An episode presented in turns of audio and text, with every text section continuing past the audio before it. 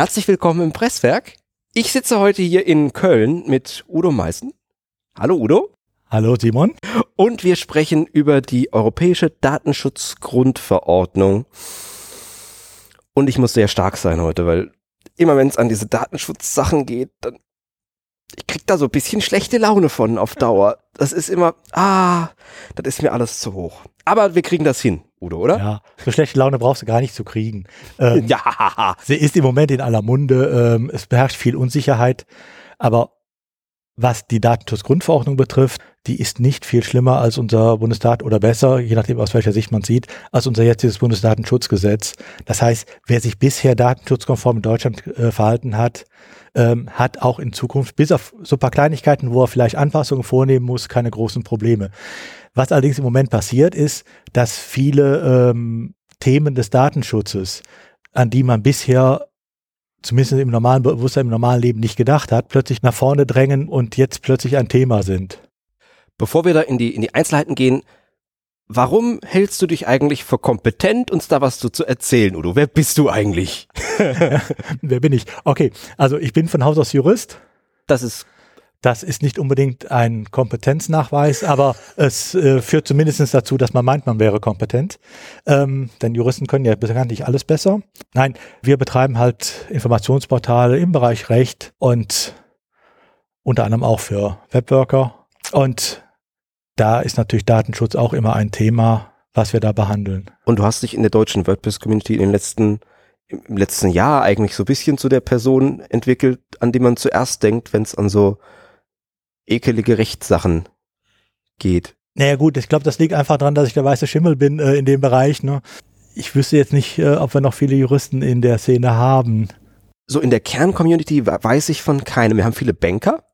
Ja. Aber was, was kann man mit Bankern schon anfangen, ne? äh, nein, alle ganz nett. Ich, ich mag jeden Einzelnen. Fehlt noch bisschen. Es gibt so ein paar, die ab und zu auf WordCamps mal aufschlagen, aber in der Community selbst relativ wenige. Okay, damit haben wir aber erstmal geklärt, warum du dich damit so viel besser auskennst als ich. Das ist gut. Ich bin nämlich kein Jurist. Kann ja nicht alles können. Ich habe mehr so Pflanzen und sowas gelernt. Ähm, okay.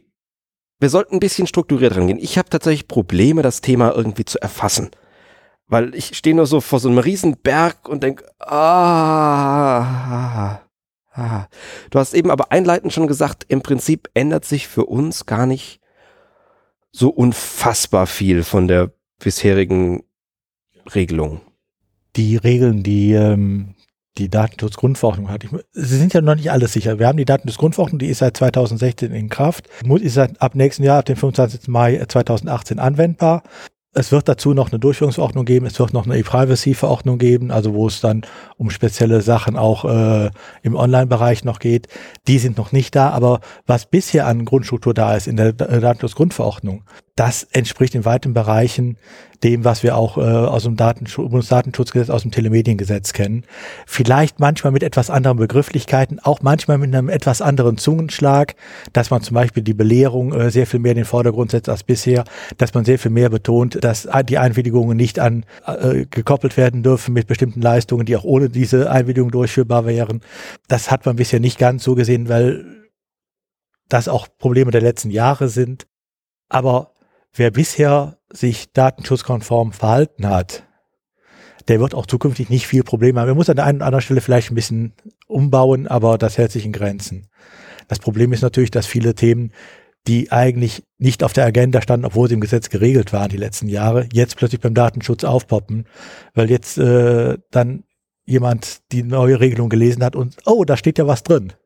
Was also eigentlich die ganze Zeit schon nicht so okay war, aber das hat keinen interessiert. Ja, oder sie waren einfach nicht so im Blickpunkt äh, von uns, äh, weil es war, es gibt ja viele Sachen auch, die haben wir im Endeffekt immer so gemacht, wie man sie vernünftigerweise macht. Und das war auch gesetzlich okay, aber keiner hat gewusst, dass er damit auch bestimmte Datenschutzregeln einhält. Sondern man hat halt auf seine Daten typischerweise aufgepasst. Jetzt kann man sagen, ich muss auf meine Daten aufpassen, weil äh, es ein Recht auf Datensicherheit gibt. Man kann aber auch einfach sagen, ich muss auf meine Daten aufpassen, weil es wäre peinlich für mein Geschäft, wenn bekannt würde, dass ich sie verliere. Oh ja. Hm? Also das heißt, im Endeffekt hat da bisher auch jeder sich drum gekümmert. Ob ich dafür dann, ob ich dadurch mehr motiviert werde, dass es ein Recht auf Datensicherung, äh, Sicherheit demnächst gibt. Naja gut, gibt's im deutschen Recht übrigens auch inzwischen, aber das ist eine andere Geschichte. Ne, das, man muss nicht immer alles mit juristischen Kategorien erfassen. Äh, vieles regelt auch das normale Leben schon so. Nur jetzt äh, tauchen halt diese ganzen äh, Prozesse nochmal auf, einfach weil man jetzt feststellt, oh, da sind sie ja auch wieder geregelt. In deinem Talk, den du ja heute gehalten hast, also ich habe die Tweets dazu gelesen und da ist häufig von ernüchternder Darstellung die Rede gewesen. Das klingt jetzt gar nicht so schlimm, was du sagst. Ich bin ein bisschen enttäuscht. auch dafür habe ich eigentlich genug Lacher in dem Talk gehabt. ähm, nein, es ist auch nicht so schlimm. Natürlich, es gibt gewisse Sachen, die gehen demnächst nicht mehr. Zum Beispiel? Ganz simples Beispiel. Viele benutzen sicherlich äh, als Online-Marketing-Menschen Facebook-Ads.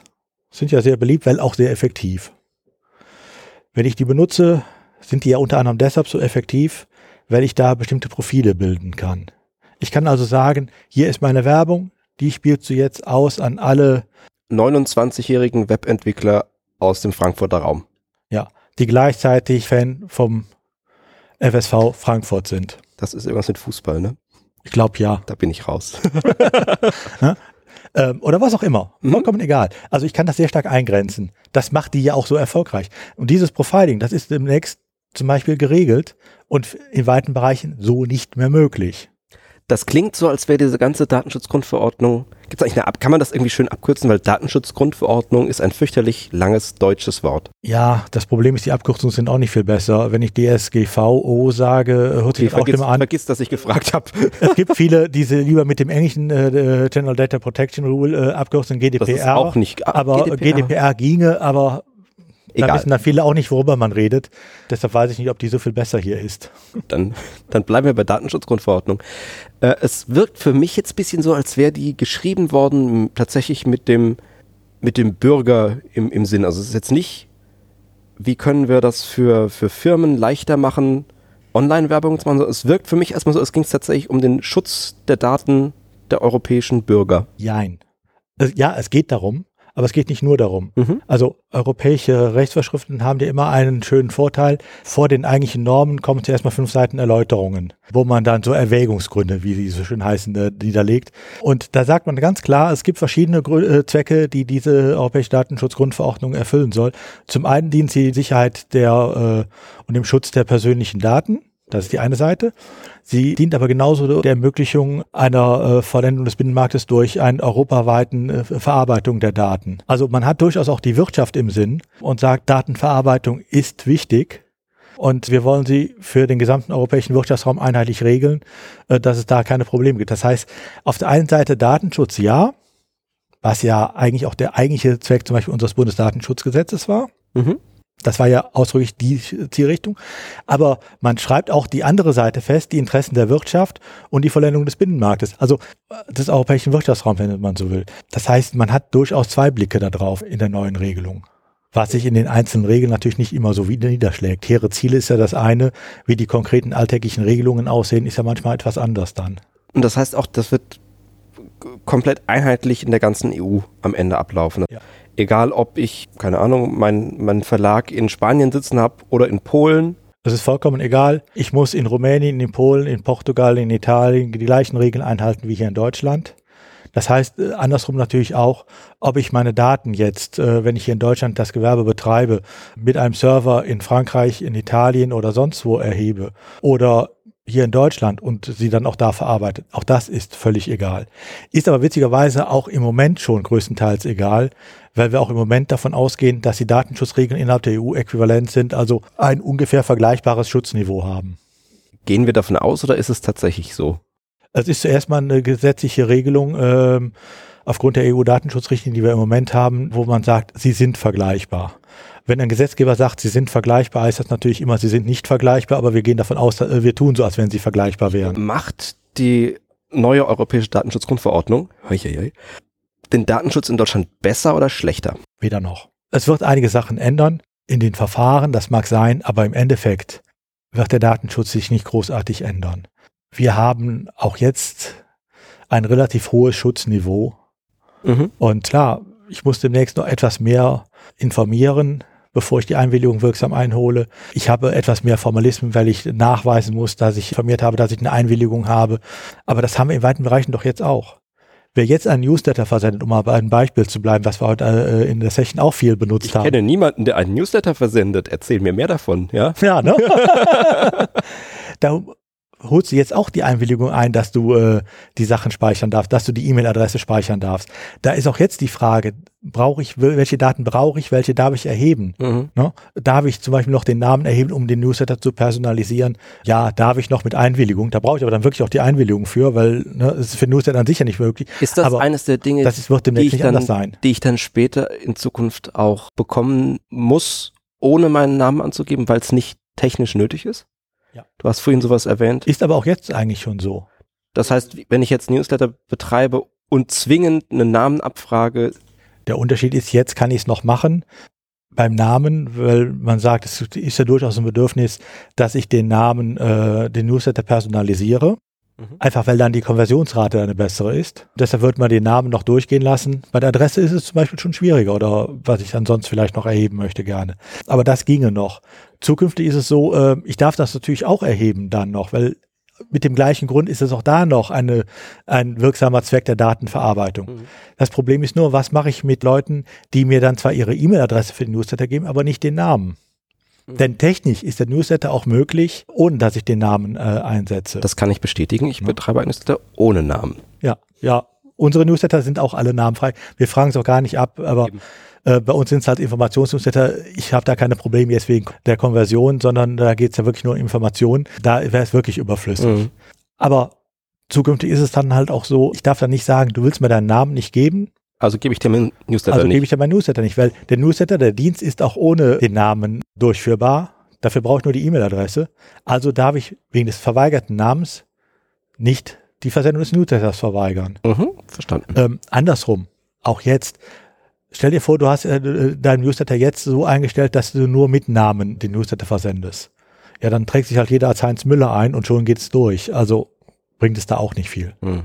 Was gibt's denn aktuell so klassisch an normalen Webseiten, was, äh, was wir heute schon machen, was heute vielleicht schon nicht erlaubt ist, eigentlich nach, nach der reinen Lehre oder dann definitiv in Zukunft mit der neuen europäischen Datenschutzgrundverordnung äh, nicht mehr erlaubt wäre. Wo man sicherlich Probleme kriegen, das ist aber jetzt ein Vorgriff auch wieder auf die Privacy-Verordnung, die noch kommt. Das sind die ganzen, ähm, ich sag mal, Werbung mit Trick-Cookies. Das ist dann das, wo ich heute mal bei Amazon nach meinem neuen Podcasting-Equipment geguckt habe und das nächste halbe Jahr überall, Ja. wenn ich mal meinen Adblocker ausschalte, noch diese Banner wieder bekomme. Du hast ja heute was gekauft und nächste Woche werben sie immer noch, du sollst es kaufen. Eben weil du einmal auf der Seite warst und sie es nicht in der Lage sind, äh, wieder abzuschalten. Genau, das wird durchaus schwieriger werden. Andersrum, denke ich mal, wird es da halt auch andere technische Lösungen für geben. Gut, da muss man dann sehen, wie dann darauf reagiert wird wieder. Es wird, also gerade in diesem Werbebereich wird es schwieriger. Es wird sich etwas ändern im Bereich der Auftragsdatenverarbeitung. Ich weiß nicht, du erhebst auch auf deinen Seiten wahrscheinlich auch, welche Besu wie viele Besucher du hast, äh, wo die herkommen, was die, äh, an, welche Seiten die besuchen, sei es Google Analytics oder Nein, tatsächlich habe ich auf meinen Seiten ein kleines Plugin mit dem schmissigen Namen Statify laufen. Oh ja, stimmt, du bist einer aus dem Plugin-Kollektiv und da musst du das sehen. Das heißt, ich habe da keine, keinen Drittanbieterdienst drin. Aber Auftragsdatenverarbeitung ist mir trotzdem ein Begriff. Und da wäre ich auch noch drauf gekommen gleich. Aber wenn Okay. du das von alleine machst, dann bin ich ja hier komplett überflüssig. Geh doch mal aufs Klo, während du. Nein, also da hast du ja auch jetzt schon die Tatsache, es ist eine Auftragsdatenverarbeitung. Was bedeutet ein, ein Dritter verarbeitet Daten? Wenn wir bei dem Beispiel bleiben, du lieferst die, äh, du, eigentlich sind es ja deine Daten. Die Besucher kommen zu dir, suchen, Mhm. rufen deine Seiten auf und die Daten, die sie dir dabei liefern, ihre IP-Adresse und noch bestimmte Daten ihres Browsers, die, das sind deine Daten. Google erhebt die für dich, wenn du zum Beispiel Google Analytics verwendest und liefert dir dafür, verarbeitet die und liefert dir die Statistiken. Das ist eine Auftragsdatenverarbeitung. Die geht auch jetzt eigentlich nur, wenn du einen schriftlichen Vertrag mit Google hast. Ein sehr lustiger Prozess im Übrigen. Ja, er ist eigentlich ganz einfach. Man muss sich nur das Formular von äh, Google runterladen, Ausdrucken, ausdrucken, unterschreiben, Briefmarke nach draufkleben, Irland schicken, zwei Wochen warten, zwei, drei Wochen so ein dicker Umschlag wieder zurück. Ja. Es ist ein großer Spaß. und äh, den heftet man dann bei sich ab. Das wird zukünftig genauso gehen, wird noch ein bisschen formalisiert auf der einen Seite, weil man diese äh, Auftragsverarbeitung sehr stark ausweitet in den Begrifflichkeiten. Also auch viele Sachen, wo man heute noch so denken könnte, ist das Auftragsverarbeitung? Brauche ich nicht eigentlich technisch gesehen? Dafür andersrum hast du sie dann auch äh, einfacher. Du brauchst nicht mehr schriftlich zu machen. Das geht dann wahrscheinlich auch auf elektronischer oh, Form. das also ist schick. dann reicht auch die gegenseitige E-Mail. Brauche ich nicht heute eigentlich auch schon eine Auftragsdatenverarbeitung mit meinem Hoster, wenn wir es ganz genau nehmen? Ja, brauchst du. Habe ich aber eigentlich nicht, oder? Du hast mit deinem Hoster einen Vertrag geschlossen, aber eigentlich hast du, äh, er verarbeitet für die, das ist ja der klassische, du hast ja deine ganzen Daten äh, sogar aus deinem Online-Geschäft bei ihm liegen. Die wenigsten ja? Leute haben ja einen eigenen Server irgendwo rumstehen, ja. Jetzt kann man natürlich sagen, gut, die Zugriffe, das sind auch seine Daten, weil er muss die Server zur Verfügung mhm. und so weiter. Aber in weiten Bereichen, wenn da solche Bestellformulare über die Server abgewickelt werden, ist ja verständlich, ist das auch Auftragsdatenverarbeitung. Ähm, heute redet man sich teilweise noch raus und sagt, nee, das äh, ist so äh, Nebenauswirkungen des Hostings, aber das wird demnächst natürlich schwieriger. Andersrum, wenn ich es nicht mehr ganz so formell schriftlich machen muss, sondern auch elektronisch formreich, kann ich es demnächst auch in die Hosting-Verträge reinschreiben mhm. ohne Probleme. Aber das gleiche hast du auch, wenn du äh, für Kunden selber auf deren Server arbeitest. Ich meine, du, äh, ihr habt ja unter euren äh, Hörern dieses Podcasts ja auch eine ganze Reihe Webworker. Äh, viele arbeiten davon auf den Servern ihrer Kunden. Die können auch auf Daten zugreifen. Mhm. Auch da bin ich sehr schnell in der Auftragsdatenverarbeitung. Haben die alle einen schriftlichen Vertrag? Wahrscheinlich nicht. Ist anzunehmen. Hm? Ähm, wie ist es denn unabhängig jetzt davon, wenn ich hoste, also ich baue und betreibe eine Webseite für Kunden und da läuft Google Analytics drauf, habe ich dann einen Auftrags... Also im Moment heißt es Auftragsdatenverarbeitung und jetzt heißt es nur eine Auftragsverarbeitung. So aber das ist dasselbe. Habe ich dann so einen Vertrag mit Google und der Kunde mit mir oder muss der Kunde auch noch einen mit Google machen, wenn Analytics auf den Seiten läuft? Das typische Juristenantwort, das kommt drauf an. Das kommt, das, das, kommt drauf an das kommt drauf an, wie du es einrichtest. Wenn du es natürlich über deinen Google-Account einrichtest, mhm. dann verarbeitest du für den Kunden und äh, Google für dich. Das heißt, du brauchst einen ADV-Vertrag äh, zwischen Google und dir und zwischen dir und dem Kunden. Mhm. Aber so verrückt ist ja keiner. Allein schon deshalb äh, nicht, wenn man bei Google Analytics nur maximal 50 Webseiten eintragen kann. Das heißt, da wirst du dann für den Kunden einen eigenen Account anlegen, auf den Namen des Kunden und äh, die Daten, mhm. äh, die Credits dieses äh, Vertrags nehmen, dieses Accounts. Das war jetzt auch ein komplett verrücktes Beispiel. Ne? Und dementsprechend ist das dann nur ein Vertrag zwischen Kunden und da. Wenn du aber darauf zugreifen kannst, wieder auf die Daten, mhm. dann ist das eventuell für die auch wieder eine Auftragsverarbeitung für den Kunden. Ja, ja, ja, ja, ja, ne? Wenn du das zum Beispiel nutzt, um dann äh, irgendwelche Sachen zu steuern, nach dem Motto, da müssen wir etwas mehr machen, da. Ja, ein bisschen mehr Farbe hin und hier noch ein Knöpfchen. Okay. Ähm, macht die Schweiz mit bei der europäischen Dingens? Nein. Also äh, es ist so, äh, es gibt, zuerst mal gilt es ja nur für die Europäische Union, da gehört die Schweiz nicht mhm. zu. Ja, es hätte ja sein können, die machen ja ab und zu mal ja, bei Sachen. Ähm, es auch vergleichbar die Regelung sein für den gesamten europäischen Wirtschaftsraum, da hören ja noch ein paar andere Länder zu, äh, wie zum Beispiel, ja, äh, oder Liechtenstein hm. gehört dazu. Ne? Die große Wirtschaftsmacht am Rhein. Ähm, der Vatikanstaat? Nee, der gehört nicht dazu. Nein? Ähm, aber äh, das sind halt sind ja nur noch ein paar Länder, die äh, ich sag mal so am Rande der EU der EU-Grenzen liegen. Und dann gibt es ja auch in der EU auch jetzt schon Staaten, äh, denen förmlich bescheinigt wird von der EU-Kommission, dass sie ein vergleichbares Datenschutzniveau haben. Ist das sowas wie? Das gibt's auch mit der Schweiz. Okay. Also es ist nicht so wie dieses Privacy Shield Abkommen mit den USA. Echt? Da, das ist ja nur deshalb notwendig, weil die diese Bescheinigung der EU-Kommission gerade nicht kriegen. Mhm. Weil das Datenschutzniveau alles ist, nur nicht vergleichbar. Ne? Anders als mit einigen südamerikanischen Ländern. Die haben diese Bescheinigung. Aber das nur am Rande. Ich denke mal, da die Schweiz äh, wahrscheinlich Wert darauf legt, dass diese Regelung auch weiter gilt, dass sie ein vergleichbares Datenschutzniveau haben, weil das äh, führt dazu, dass die Daten da genauso verarbeitet werden dürfen wie innerhalb der EU. Mhm. Werden sie Regeln haben, die äh, auch demnächst wieder haben, die den EU-Regeln äh, vergleichbar sind. Mhm. Wobei, so wie ich das abschätzen kann, brauchen die auch da nicht sehr viel zu ändern, weil sie waren auch zu den jetzigen Regeln schon weitestgehend ja kompatibel. Und was hat's mit dieser Privacy-Verordnung, die du jetzt schon zwei, dreimal erwähnt hast, genau auf sich? Wie verhält die sich im Vergleich? Warum ist die was Eigenes? Datenschutz in der EU, Gesetzgebung in der EU, fangen wir so an, ist ja immer ein relativ komplexes Gebilde. Hm. Einfach auch deshalb, weil es teilweise auf verschiedenen Grundlagen in den äh, EU-Verträgen fußt, äh, die verschiedene äh, Verfahren bedingen, wie sowas erlassen wird. So, und das habe ich auch beim Datenschutz. Und dementsprechend hat man das große Datenschutzpaket, wenn man so will, was man sich vor 10 oder 15 Jahren zum Ziel gesetzt hat, in mehrere Einzelteile aufgespalten. Da gibt es die EU-Datenschutzgrundverordnung, da gibt es einen Rahmenbeschluss, äh, der zum Beispiel speziell für die Justizsachen gilt und so weiter. Und da wird es auch eine E-Privacy-Verordnung geben, die dann gerade bestimmte Datenschutzrechte im Online-Bereich regelt. Die soll zusammen mit der Datenschutzgrundverordnung in Kraft treten. Das heißt, auch da ist avisiert, äh, bis heute äh, am 25. Mai 2018 werden wir eine haben. Da steckt aber das Gesetzgebungsverfahren in der EU noch fest. Okay. Das ist immer ein bisschen kompliziert. In der EU ist es so, in diesen Bereichen hat die Kommission ja ein Vorschlagsrecht. Der Ministerrat erlässt die Verordnung, aber er darf sie erst erlassen, nachdem äh, das EU-Parlament zugestimmt hat. Also so ein Dreiecksverhältnis.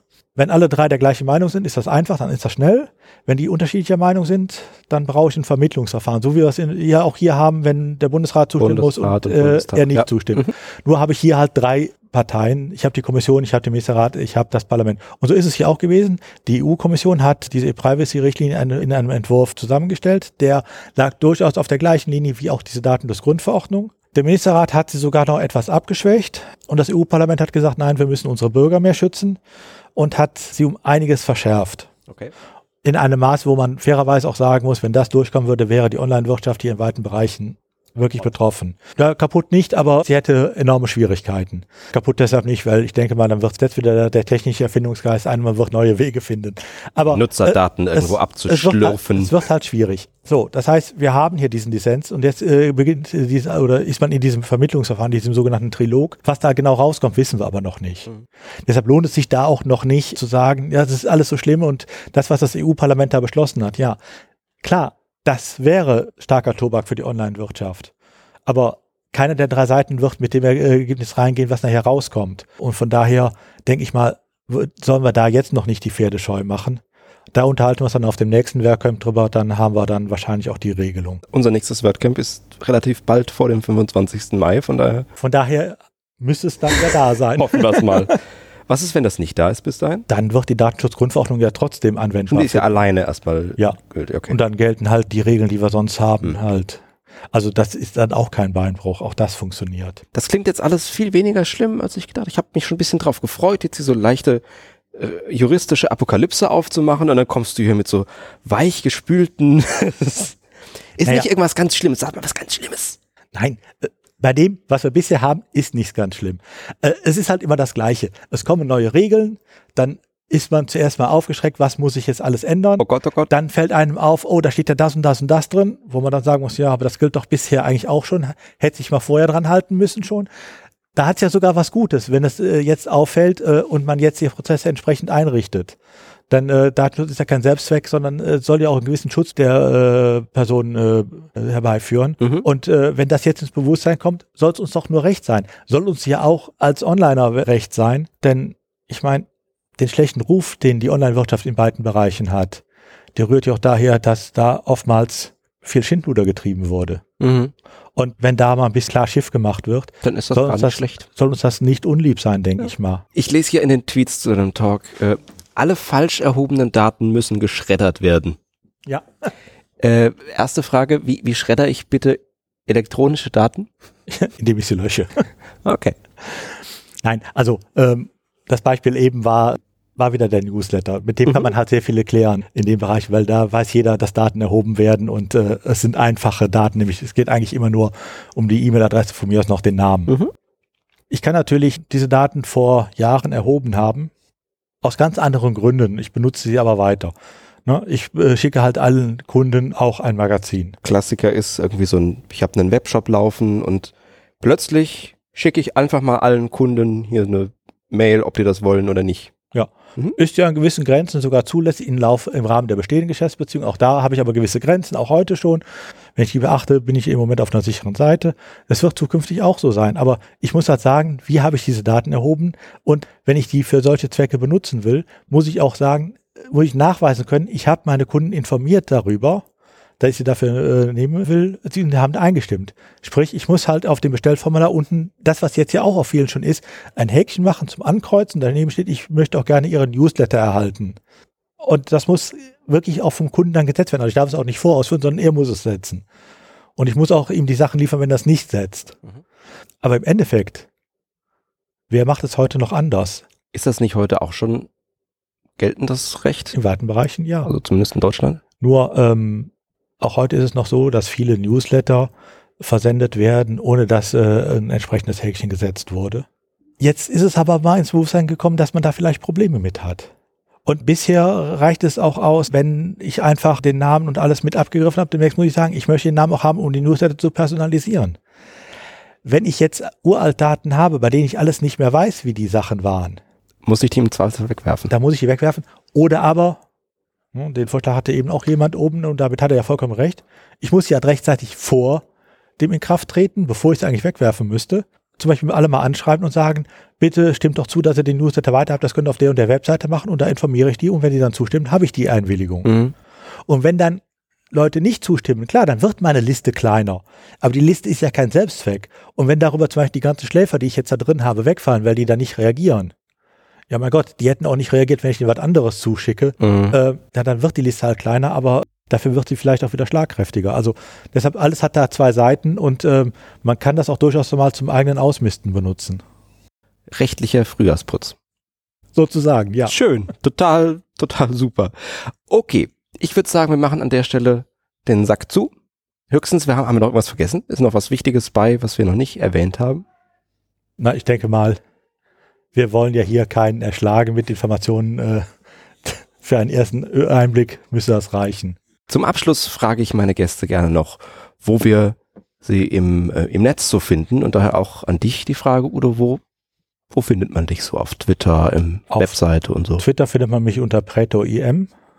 Hast du eine Facebook-Seite? Facebook, es gibt eine, aber die ist seit Jahren nicht gepflegt. Das kann äh, ich so gut verstehen. Weil ich irgendwie zu Facebook keinen Zugang habe. Also keinen Geistigen Zugang. geistigen Zugang habe ähm, und mich da nie drum kümmere, also, dass ich die auch lieber nicht empfehlen würde, die ist nur peinlich, wenn man sie sich anguckt, die wird eigentlich geschlossen oder renoviert. Nein, ähm, ansonsten findet man mich im Netz, es gibt genug Portale von uns ja, in dem Bereich zum Beispiel Webworkers Law, da findet man sicherlich auch demnächst die Folien von dem Vortrag äh, von der Session eben. Und äh, ansonsten einfach in der WordPress-Community mitmachen, da trifft man irgendwann auch auf mich. Und bei, bei den Meetups hier im, am Rhein. Ja, natürlich. In Köln oder in Bonn zum Beispiel. Da bin ich auch immer. Ähm, das Presswerk gibt's auf Twitter als Presswerk-Cast. Wir haben eine Facebook-Seite tatsächlich, um die kümmert sich Thorsten nicht. Facebook.com slash Presswerk-Podcast in einem geschrieben. Unsere Webseite ist presswerk.net. Da kann man zum einen alle Episoden hören und das Ganze auch abonnieren, weil das ist ja ein Podcast und Podcasts kann man irgendwie in so lustige Apps auf seinen Smartphones bekommen. Und wir sind auf Apple Podcasts äh, und freuen uns von allen, die uns mögen, über Bewertungen mit schönen Sterne, Sternen dran. Wir mögen Sterne. Dann sage ich vielen Dank, Udo. Danke, dass ich hier sein durfte. Und wir machen demnächst wieder mal so eine kleine Jura-Sprechstunde mit Udo. Freue mich. Ich mich auch. Bis dahin, vielen Bis Dank. dann. fürs Tschüss. Zuhören. Ciao.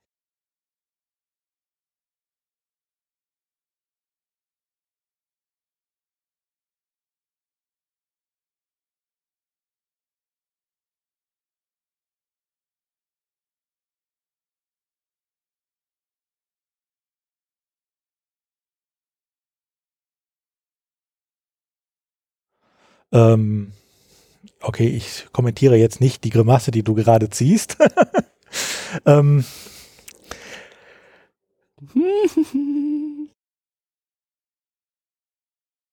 Könntest du dein Mikrofon, das kann man schön so verbiegen.